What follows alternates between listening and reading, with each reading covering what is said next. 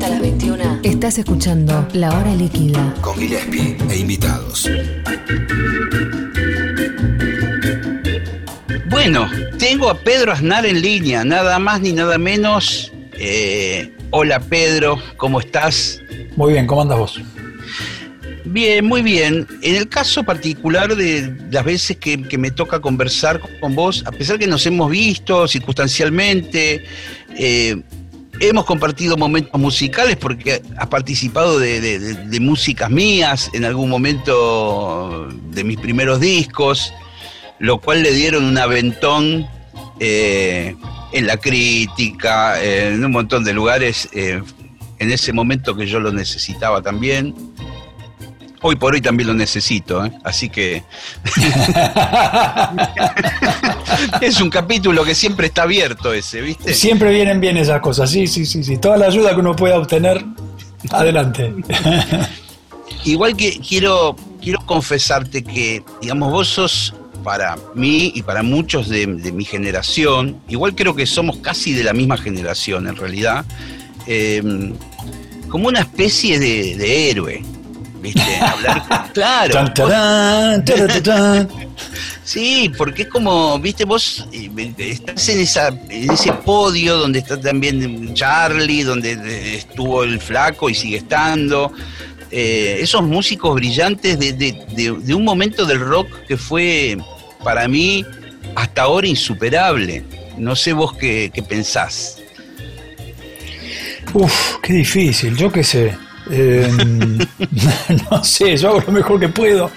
Eh, mira, me parece que hay un... Se, puede decir que hay, que hay una hay como una especie de edad de oro, ¿no? Eh, pero me parece que eso tiene que ver también con los momentos históricos, ¿no? Con, qué tipo de cosas estaban en juego, con que había, con que había mucha cosa, había mucho territorio para, por descubrir. Sí. Entonces, si te toca estar en esos momentos, de alguna forma, como que. Mm, si se, si se da una buena combinación, y, con esto no quiero desmerecer a al, talento que cada uno tenga, ¿no? Pero me parece que hay una combinación de, factores, que una, una, es el momento histórico y los desafíos que representa, eh, y, otra es lo, curioso que seas y lo investigativo que seas y lo inquieto que seas, ¿no? Eh, y por supuesto el talento que tengas.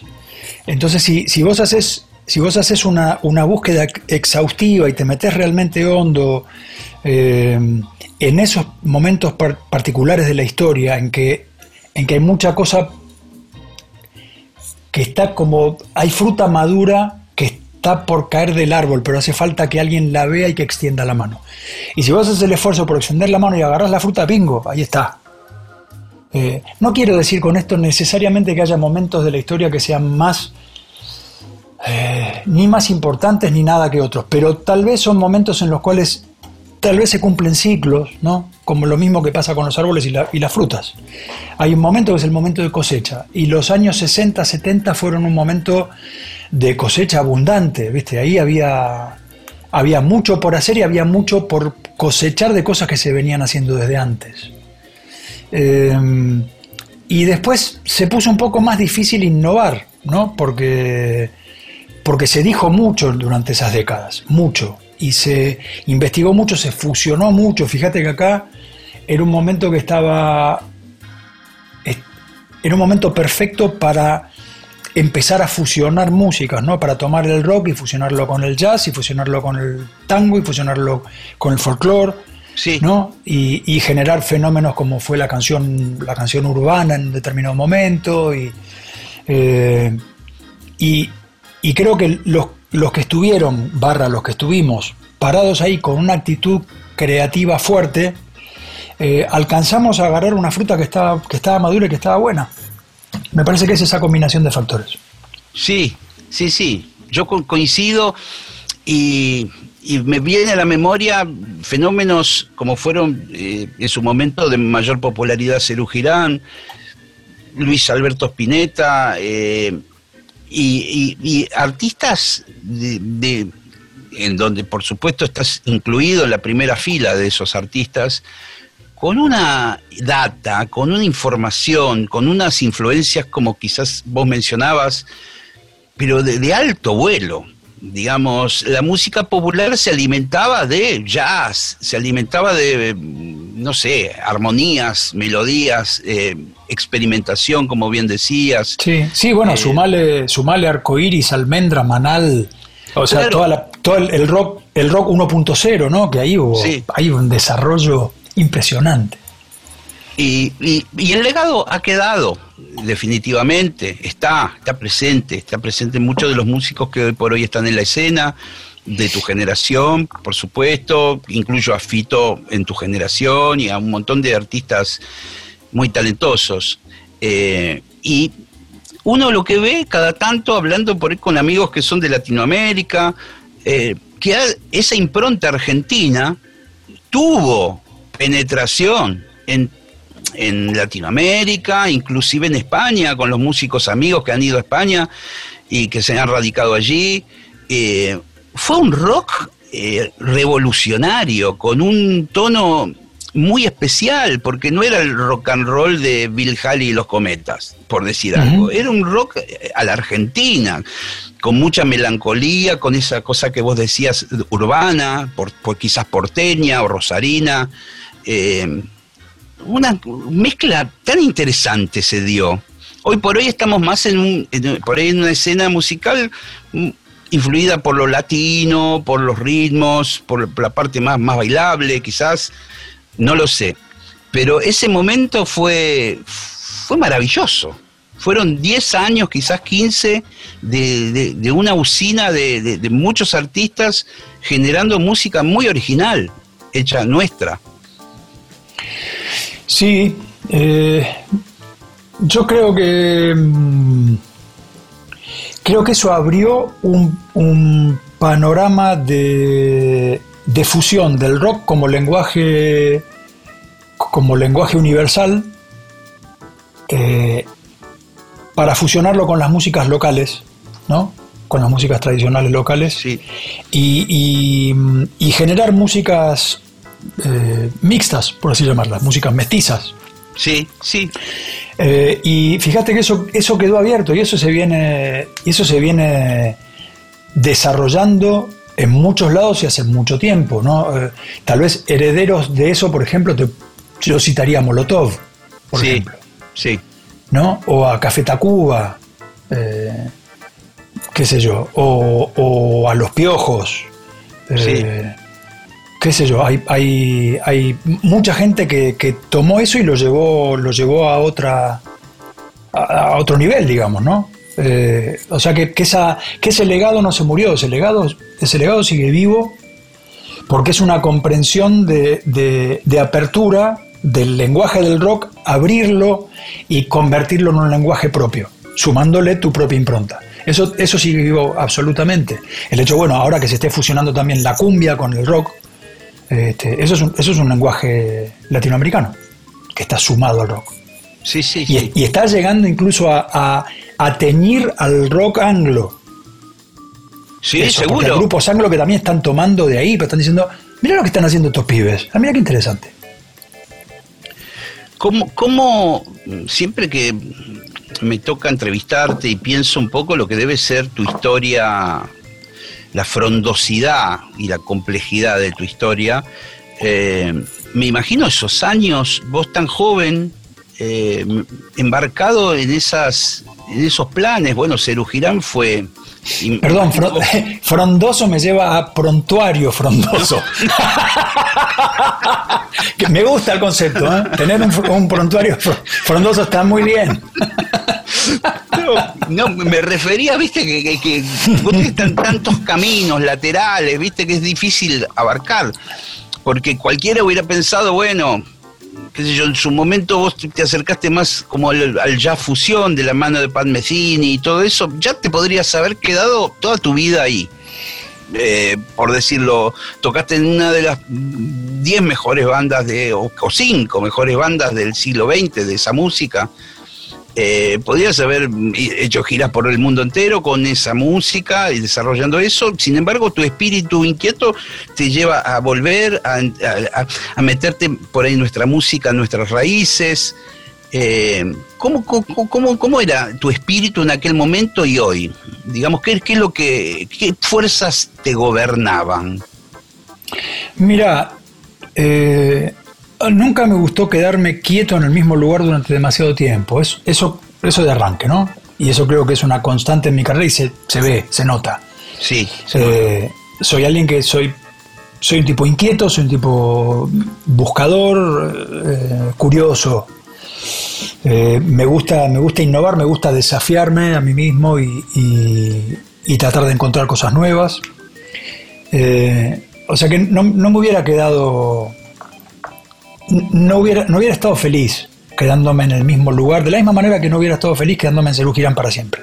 Claro, porque pensaba que, claro, el capítulo anterior justamente fue ese, estando en una banda tan importante, quizás la, en ese momento la más importante de, la Argentina, y, vos decís, eh, me voy a estudiar a Boston, música que, más de uno se habrá agarrado la cabeza diciendo, pero ¿qué tenés que estudiar vos? ¿Viste? Eh, claro. Y, y empezás como un nuevo, un nuevo capítulo en tu vida ahí. Sí, mira, y, lo de lo de volver a volver a radicarme en Argentina y, y, meterme de lleno con nuestra música fue una decisión absolutamente consciente. Eh, después de de estar viajando mucho con Pat y su grupo, este, y, de estar como muy expuesto a la, escena internacional, digamos. Sí. Em, sentí la, necesidad de bucear en mis propias raíces y de, y de, y de hacer mi aporte desde un lugar muy genuino. Sentí que esa era, que el desafío era por ahí y no por otro lado. Y bueno, nada, acá estoy. ¿Tuvo algo, algo que ver eh, aquellos aquel encuentro con Leda Valladares en un momento de tu, vida donde eras muy joven y donde te metiste un poco en, nuestras eh, músicas eh, históricas o, esenciales. ¿Tuvo algo que ver eso, digamos, el mundo del folclore, eh, en esa decisión? Porque bueno, quizás me viene a la memoria canciones ya en época de, de Pat Metheny, incluso tuyas anteriores quizás, donde había vidalas, había guiños a nuestra música folclórica.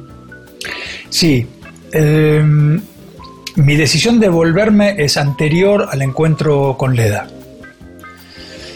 Eh, yo me vuelvo a la Argentina en el año 86. Eh, Leda me convoca, en el, si no recuerdo mal, en el año 87, 88, para hacer Grito en el Cielo. Eh, eso para mí fue, un tremendo descubrimiento y un tremendo cambio de cabeza musical, ¿no? Y, después volví al grupo de Pat durante un par de años más en el año 89. Y ahí es que aporto esa Vidala, que a ellos les pareció una cosa fabulosamente marciana. Me lo decían, se agarraban la cabeza y me decían, ¿de dónde, ¿de dónde sale esta música? Decían, esto es maravilloso, pero es como es marciano. Sí, sí. Este, yo estaba feliz, pues digo, bueno, menos mal, bienvenidos a Marte, muchachos. y, y cuatro años después me vuelvo a ir del grupo de Pat y ahí decido definitivamente seguir con mi carrera solista, no, no estar más en ningún grupo, sino dedicarme realmente a lo mío. Eh, así que ese fue un poco la, como la cronología de, toda esa voltereta. ¿Tuviste que, aprender algo? Imagino que musicalmente, segura, quizás también, pero eh, a otro nivel. Eh, digo, ¿tuviste que, que, aprender a trabajar de otra manera cuando te, te volcás a tu carrera solista? Después de venir de, grandes bandas que uno imagina que tienen atrás toda una, bueno, una cantidad de gente, equipos, de personas que están pensando en lo que van a hacer, eh, facilitan las cosas, de repente quedar solo, tener que armar un grupo, llevar adelante tus, tus proyectos. Sí, bueno, toda esa logística implica implica armarte de nuevo desde cero. ¿no? Tenés que armar toda una infraestructura para comunicar tu música. Pero, pero desde lo musical, eh,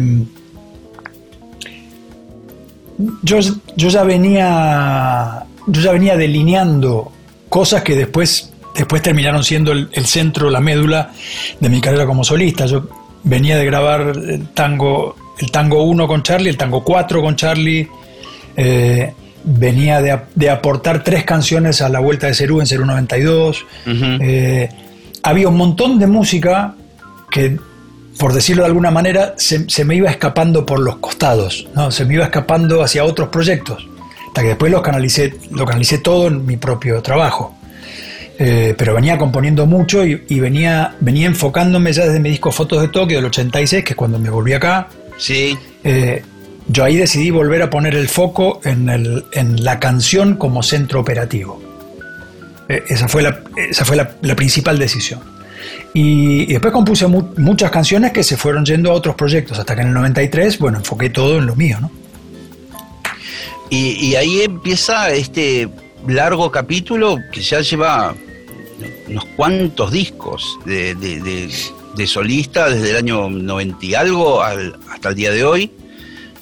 Eh, sí, todos mis discos solistas desde el 82 hasta ahora son 18. Con búsquedas diversas, porque hay discos con banda, hay discos en solitario, hay discos en dúo, hay discos que tienen determinadas eh, versiones que aparecen, de por ahí músicas que te resultan favoritas o predilectas, eh, y, y, que también se vio, eh, yo vi algunos de los vivos que hiciste de, de, Facebook, se vio en este, en este último tiempo de pandemia, donde hubo un, hubo un momento que hacías conciertos todas las semanas, eh, con repertorios distintos, fue una locura eso. Sí, fue una locura a nivel de, a nivel de producción. Yo mismo me asombro hoy cuando lo pienso. digo, wow, eh, preparar todo ese material en apenas una semana, eh, te, tenés que estar muy enfocado. Pero, ¿sabes que me sirvió muchísimo eh, para mantenerme para Activo. mantenerme bien, bien sintonizado en, en medio de todo este parate, ¿no? Fue, la intención fue, siempre digo, fue acompañar a la gente, particularmente durante los primeros meses de cuarentena, que fueron, fueron difíciles, ¿no? porque el aislamiento era muy severo, eh, pero me terminé, me terminé yo sintiendo muy acompañado por ellos y, y muy acompañado por, por, la música y por lo creativo y por, por, el estar, eh, por el estar puesto, abocado a mi trabajo. Me sirvió muchísimo.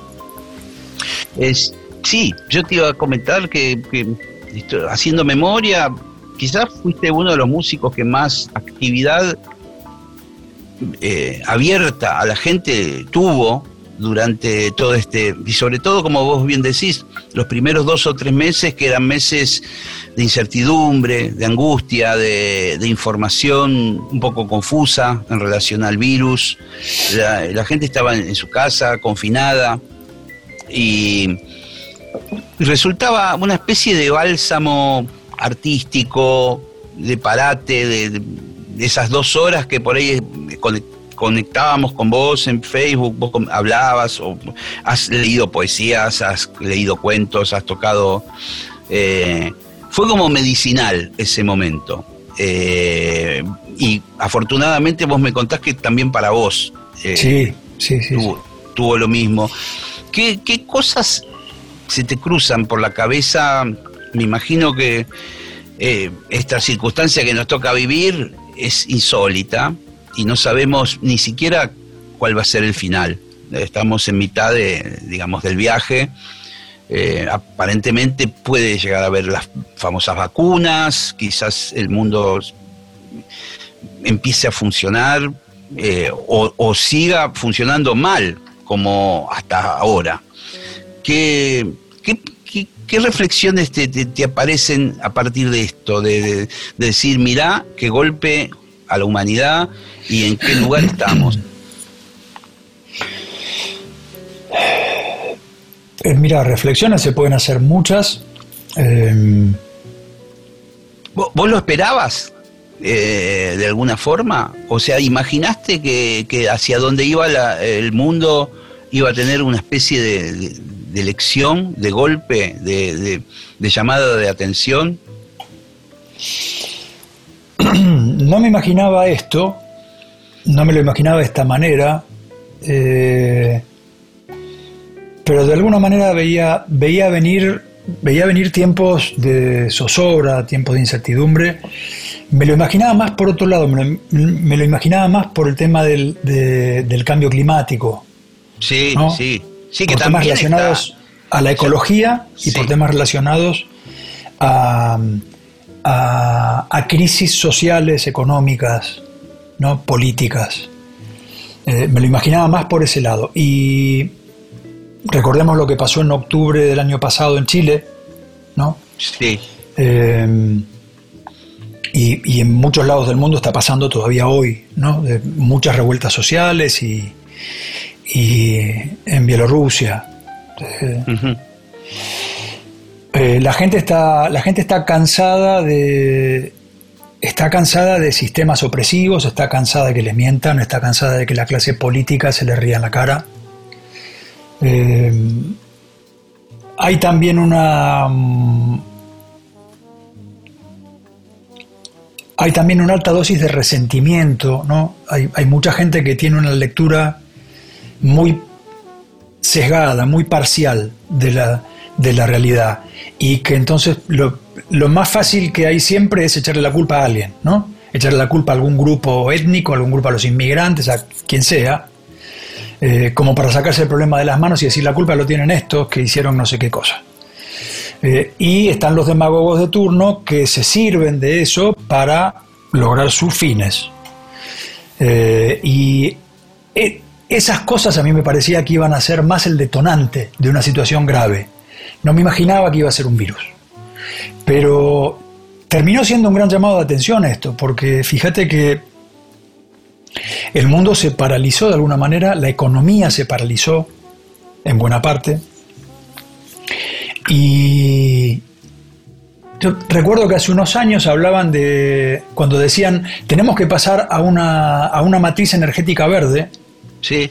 Cuando los, los ecologistas planteaban eso, los partidos verdes planteaban eso, les decían, nah, si, si, les hacemos caso a ustedes, la economía, la economía retrocede un 4%, tiene una pérdida del 4% anual, es una catástrofe. Hoy se están barajando pérdidas de la economía del 12%. Y no se hizo lo de la matriz energética verde. Y, tampoco nos vamos a morir todos mañana, pasado mañana a las 3 de la tarde. No. Se, eh, va a ser manejable, va a ser duro, pero va a ser manejable. O sea que lo de pasar una matriz energética limpia, aunque sea, sea un, esfuerzo y tener que, tener que pedalear más fuerte, se puede hacer. Y eso quedó claro. Y quedó claro también que, que los gobiernos, por poner un ejemplo en Europa, están poniendo una cantidad de tarasca impresionante para sustentar a la economía y que no se caiga. Perdón muchachos, ¿no lo podrían haber hecho para para cambiar una matriz energética verde y para cambiar la situación social de los países, cuando la gente está podrida de, que pase lo que pase, de que haya la miseria que hay, que haya todas estas crisis migratorias que tienen que ver con que la gente en sus países se muere de hambre, ¿no se podría haber hecho algo al respecto? La respuesta es sí. Sí, claro. Y eso quedó claro. Bueno, a eso voy, ¿no? Esto, esto que está pasando ahora es una demostración contundente de que no es que no se pueda, es que no hay voluntad política para cambiar. Y que lo que hay que hacer es, como hizo Chile, salir a la calle y decir, ¿saben qué, señores? Se terminó. Esto así no va más. A mí con la constitución de Pinochet no me gobernás más. O te paro el país. Un año más tarde, que hubiera sido menos si no hubiera sido por la pandemia, se cita a a una comisión constituyente y se va a elaborar una nueva constitución. Sí, sí, sí, sí. Finalmente. Como es justo que se haga. Bueno, se puede hacer, pero el poder está en manos de los ciudadanos y las ciudadanas. El poder está en nosotros. En definitiva, por más que la democracia sabemos que se ha convertido en una, en una, como yo digo en una canción, en una pantomima, cuando el big money es el que la domina, hmm. eh, tenemos que recuperar la democracia, que la democracia es el gobierno de, por y para la gente. la democracia de, por y para la gente, ¿quién la tiene que, que garantizar? Nosotros, que somos la gente, no los políticos. ¿Ves, eh, porque esto está muy bien, ves eh, un futuro alentador? O sea, esto, digamos, como muestra, es una barbaridad, eh, digamos, lo que nos ha pasado a nivel planetario. Es una muestra, casi te diría, no te digo jaque mate, pero bueno, es, en ajedrez es un jaque complicado Sí, en el que estamos. Eh, y muchos han hablado de un futuro distinto, un futuro donde la gente tomó conciencia, otros piensan lo contrario, eh, de hecho lo he hablado en este programa con algún otro colega, eh, que dicen, finalmente parece que el hombre no parece, el ser humano, quiero decir, no, no, no parece aprender las lecciones eh, que... El otro día escuché una, una, una frase de Ana Belén que me causó mucha gracia. Dice, vamos, tío, cuando todo esto termine volveremos a ser los mismos hijos de puta de siempre. me dio Bueno. mucha gracia y mucha ternura, porque en un punto eh, lo que dice no deja de tener razón, porque si el cambio no viene de adentro, si no hay una si no hay un cambio de conciencia de, parte de todos nosotros de que las cosas no pueden seguir así va a volver a ser lo mismo de siempre y cuando hablan de la nueva normalidad como si lo de antes fuera una normalidad no Bueno. lo era no era normal No era era un, normal. era un disparate Eh, había eh, había un tercio de la población del mundo bajo la línea de la miseria extrema Eh, eso no es normal, eso no se puede llamar Sí. normal, eso, eso era una catástrofe. Sí, sí, y, la- y la- y el capitalismo este salvaje liderado por, por un porcentaje mínimo de la población que, que multiplica sus fortunas de forma eh, obscena, ya podemos decir, Sí, porque no... y sabes qué, el capitalismo salvaje y el comunismo salvaje también. Porque en los países comunistas viven como el culo, digámoslo, a las claras. ¿Viste? Porque eh, eh, los chinos viven bajo un zapato de plomo y eso es real y no es un invento de los norteamericanos porque son los imperialistas, bla, bla, bla. Yo el verso ese de los 70 no me lo como más. Eh, el comunismo es una desgracia. Porque, es, porque es, un, es, un, es un señor que te mira desde arriba y que te dice cómo tenés que vivir. Yo no quiero eso en mi vida, ¿eh? ni en la de nadie. Convengamos. Y que hagan lo que quieran y que lo hagan a puertas cerradas y todo oscuro y todo barrido bajo la alfombra. No, gracias. No quiero ni China ni quiero Corea del Norte. Quédensela. Gracias. Tampoco quiero esto otro. ¿Viste? Que haya gente que tiene ocho aviones privados y hay gente que está durmiendo en la calle. Tampoco. Entonces, ni una cosa ni la otra. Entonces, no solamente hay que hablar de capitalismo salvaje, hay que hablar de comunismo salvaje. En realidad hay que hablar de sistemas opresivos en el mundo. No, no tenemos mayormente en ningún lugar del mundo, salvo tal vez en los países escandinavos, que siempre fueron un poco Sí. más equilibrados y más de centro, no tenemos mayormente países con gobiernos que trabajen realmente para la gente. Y países que en, en los cuales los estados sean, sean contrapesos para hacer que la, que, que la ley del dinero se lleve puesto a todo el mundo, ¿no? donde los estados sean, sean un contralor y, permitan que la distribución de la riqueza sea más igualitaria. Necesitamos eso con urgencia. Coincido completamente con lo que decís. Eh, quizás ahora voy a pegar un volantazo en la charla, pero es más de lo mismo. En realidad seguimos hablando de, de la, la vida y, y su- y sus caminos. La vida y el canto. Sí. Eh, todo este bolón que, que- que- que no- que nos circunda, ¿cómo, cómo, cómo repercute en, en vos en la parte, digamos, personal tuya? ¿Cómo, cómo has llevado este, este, est- estos primeros meses de, fase de uno de confinamiento? ¿Cómo, ¿Cómo te estás cuidando? ¿Cómo es eh, un poco tu vida? ¿Tenés eh, momentos de bajón o, encontraste como una fórmula para, para poder estar e- equilibrado en el día a día? Bajón no, pero angustia sí. Eh, tengo algunos momentos de angustia, incluso te diría que momentos de, más que momentos de angustia, hay una, hay una incertidumbre que yo sé que está ahí porque me ha, me ha pasado, se ha manifestado físicamente. dolores de estómago que no tienen ninguna razón de ser, porque no tengo nada, porque Sí, me he hecho un montón de estudios y no tengo nada. Y, y soy un tipo soy un tipo sano en líneas generales. Este, me Sí. alimento bien, hago gimnasia, medito, hago yoga, qué sé yo, duermo lo necesario. Ten- Tengo una vida sa- saludable, o sea, no, no, hay, no hay ninguna razón para que, para que tenga síntomas de, de ningún tipo. Y, y he tenido insomnio, he dormido mal, he tenido sueños muy raros, Sí, sí. pero eso nos ha estado pasando a todos. a todos, Eh, sí. Efectivamente, a todos. Porque eso es un, es, es un estado de angustia constante, parejito, que no llega a ser una desesperación, pero es una angustia que va por abajito ahí, constante, que te va carcomiendo todo el tiempo.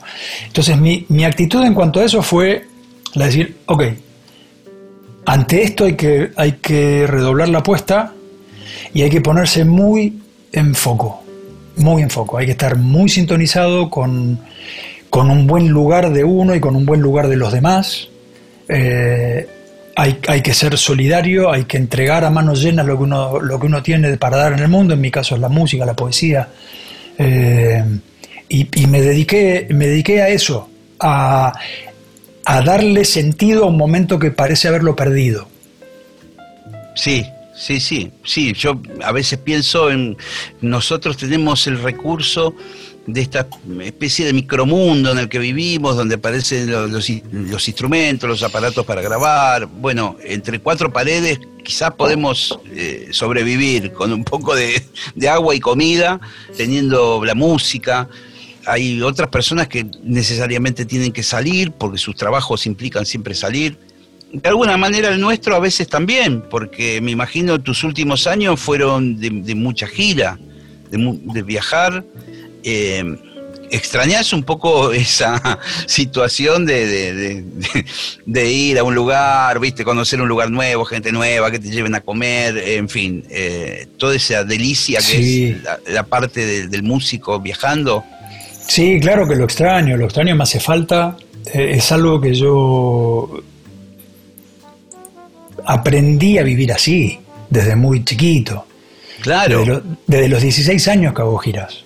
Entonces, imagínate, o sea, para mí el hecho de que un, un sábado, un sábado sin tocar, para mí es un sábado perdido, de alguna sí. manera. Sí. Porque sí, está bueno, está divino juntarse con los amigos, con la familia, cocinar eh, algo rico, juntarse en casa.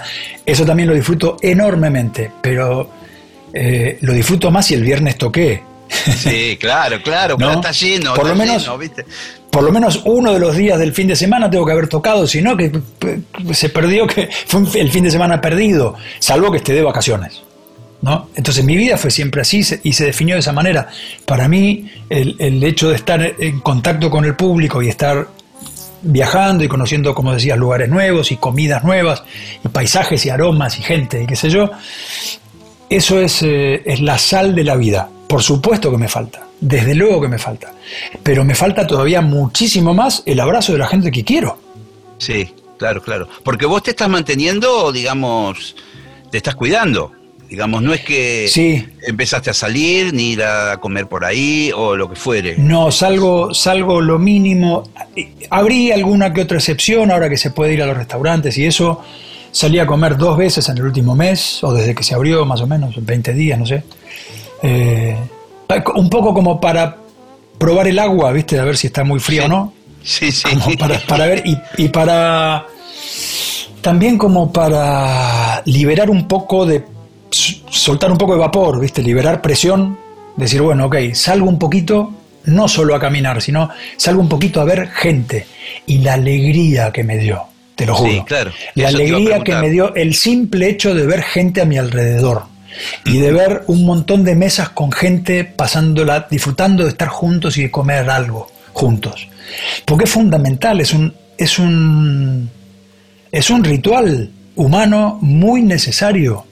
Eh, som- somos criaturas gregarias, nos gusta juntarnos, queremos estar en contacto con los demás, ver a los otros, alimentarnos culturalmente de eso, ¿no? y afectivamente de eso. Hasta el hecho de, de, de escuchar de refilón una conversación en la mesa del lado y hacer algún chiste con quien vos estás Sí, sobre sí. esa conversación. Eso, eso es muy necesario porque, porque de alguna manera te pone en contacto con los otros, aunque los otros no sepan que vos te, eh, escuchaste sin querer algo, ¿no? Pero, pero eso es, es necesario. ¿Tenés alguna fantasía así de, de- de- Supongamos que esto de un día para otro no va a pa- pasar, pero hagamos el caso hipotético de que en algún momento, bueno, eh, vacuna de por medio, lo que fuera, se libera todo. eh, y uno vuelve al, anterior eh, estadio. ¿Tenés alguna fantasía de, bueno, yo me voy a tal lado 10 días? ¿O tenés algo así dando vueltas por tu cabeza de decir, eh, tengo ganas de ir a tal lugar, eh, aunque sea, a, no sé, a poner las patas en la playa, en el mar o a la montaña? o No, es, no, la verdad que no es lo primero que me viene a la cabeza. Lo primero que me viene a la cabeza es hacer un fiestón patrio con todos los amigotes y, y- y cocinar alguna delicia y quedarnos, emborracharnos hasta las 8 de la mañana. Es, es- es lo que me, es lo que, eso es lo primero que me viene a la cabeza, como hacer un, hacer un ritual de reencuentro. Es lo que más necesito. sí. Después lo de viajar a algún lado, qué sé yo, no sé. Después se verá, pero, pero lo primero es eso, lo, lo primero que necesito es estar con mi gente. Qué genial. Bueno, mira, eh, hoy por hoy, te digo, así, mañana tenés un concierto. Te, agendátelo porque mañana... te- claro. Tenés un concierto que es completamente distinto al último que hiciste, naturalmente. O sea, otro repertorio, otro- Naturalmente. naturalmente, tiene que ser así, completamente distinto. Y este es eh, Flor y Raíz, donde vas a entrar un poco en el repertorio de lo que es nuestra música latinoamericana, que en tus discos aparecen distintas muestras por ahí eh, de, de música folclórica de distintos lugares. Lo pensaste con otra instrumentación, no es, no es con tu banda completa, sino con percusión y, y piano, teclados. Contame un poco de lo que va a suceder mañana. Sí, es en formato trío, con Federico Arrezaigor, mi pianista de la banda Sí. en, en teclados, piano y voz, y, y mi percusionista también de la banda, Alejandro Oliva, eh, además de invitados especiales. Y vamos a hacer música de seis países.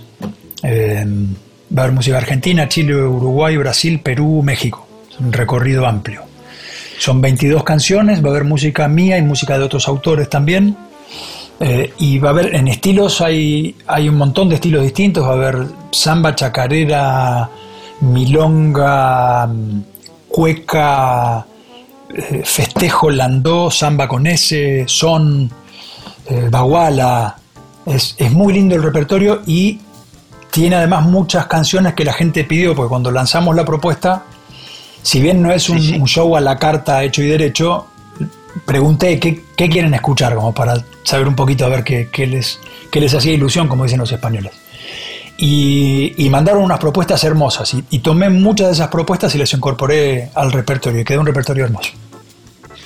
Vas a ir, digamos, con instrumentos acústicos, me imagino. Ahí, ahí, Sí, hay alguna- que, eh, que Hay alguna ahora. cosita eléctrica también. Ah, Ah, bueno, va a estar, sí, por supuesto, mi guitarra, la guitarra que lleva mi nombre. sí, que es una maravilla con- esa viola. Sí, la que hicimos no- con no es- Eduardo no es- Fanta Bodú. Claro, no es el guitarrón acústico clásico, sino es como el formato de una guitarra eh, ac- acústica Sí, es un- con cuerdas de metal. Es una guitarra así de, de- de cuerdas de acero, de seis cuerdas, electroacústica. eh, y de hecho se va a sortear una entre los asistentes al- a este concierto. Bueno, ¿qué pasa si yo me la gano? Eh, ese, ese concurso queda anulado, va a parecer que hay tongo. Y si te la ganás vos va a sonar medio raro, pero bueno, si te la ganás, te la ganás. ¿Qué es eso? La democracia es así. Qué, qué fantástico que, que hayas podido diseñar una guitarra a esta altura, que ya hiciste tu vino y tus vinos y tus otras tantas cosas. Y ya en algún momento con Fanta habían hecho el bajo tuyo fretless tan famoso de la época de Cerú Girán, ¿verdad? Sí, de hecho, esta, esta guitarra, la PA1, es el primer instrumento de una línea de instrumentos que van a llevar mi nombre. Y de hecho, el próximo instrumento es una versión siglo XXI de aquel bajo que diseñamos con Fanta en 1981. Uf. que con unas, con unas innovaciones divinas, y eso en los próximos meses va, va a ver la luz. Vos te metés ahí un poco en el proceso de, Sí, claro. junto, junto con el luthier, de decir, bueno, mirá, no, Eh, Sí. eh, tal madera, tal otra, no. Sí, Eh, y tiro, tiro montones de ideas y de, de cosas que me parecen y de cosas que tienen que ver con, con, con la comodidad del instrumento, con la ergonomía, con el diseño, con, con el diseño desde lo estético, con la sonoridad, con, con todo ese tipo de cosas, sí, desde luego. Pedro, nos estaremos viendo mañana en tu concierto. Dale. eh, Flor y Raíz, que es muy buen nombre, porque generalmente uno siempre mira la flor, ¿no? ¿Verdad? Eh, qué bonita, qué olor, qué perfume, aroma, qué... Pero la flor viene de la raíz, naturalmente. Y en el caso de la música, siempre se habla de música de raíz latinoamericana, pero no se habla de la flor. Y bueno, invitamos a la gente, tiene que entrar en ticketoy.com y ahí saca la, la entrada, naturalmente. Y, y bueno, quizás hasta se gana la viola, si es que yo no me la gano, pero me, tengo mucha fe, ¿viste? Me tengo mucha fe Tanto, con eso. tanto lo estás diciendo que si te la llegás a ganar va a ser un problema porque vas a sonar a tongo en serio. ¿eh? Sí. Pedro, gracias por, por, por esta, por tu tiempo, por esta charla. Gracias a vos. Un placer. Como Para mí es, es- es siempre un placer, me quedan muchas cosas siempre por hablar y eso siempre es lo que amerita la, la- la próxima siempre. Genial. Bueno, queda, queda abierta la invitación. Gracias, nos vemos. A vos. Que sigas. Chao, chao. Chao, chao.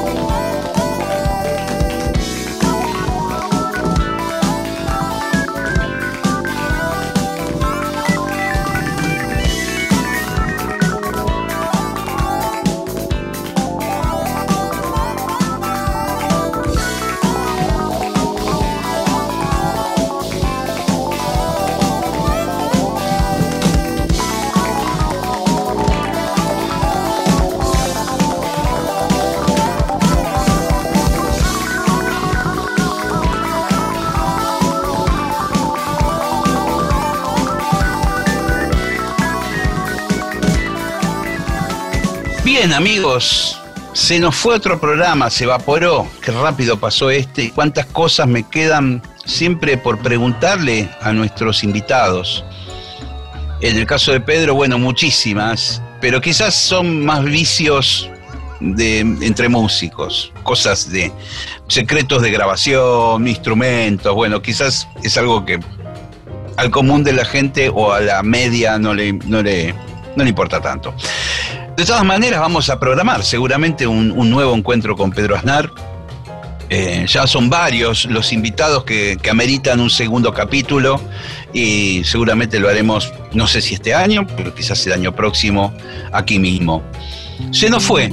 Esto fue La Hora Líquida. Mi nombre es Gillespie. Nos encontramos de aquí a una semana por Nacional Rock. Pásenla bien. Chau, chau.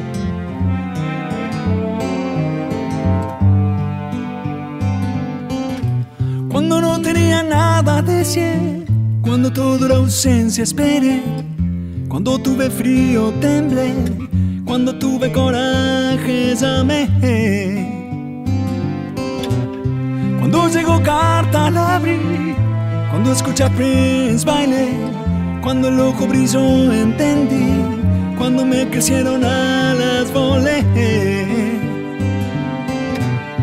Cuando me llamó allá fui, cuando me di cuenta estaba ahí, cuando te encontré me perdí, en cuanto te vi me enamoré. Amar Zaya soñé, Zaya, Zaya, ahí Oh, amar Zaya soñé, Zaya.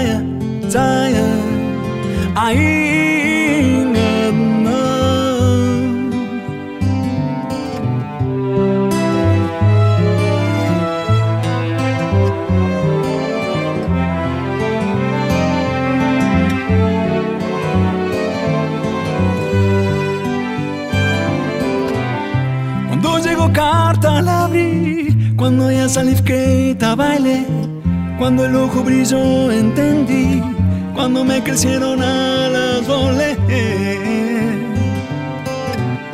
Cuando me llamó allá fui, cuando me di cuenta estaba ahí, cuando te encontré me perdí, en cuanto te vi me enamoré. Amara Zaya soñé, Zaya, Zaya, ahí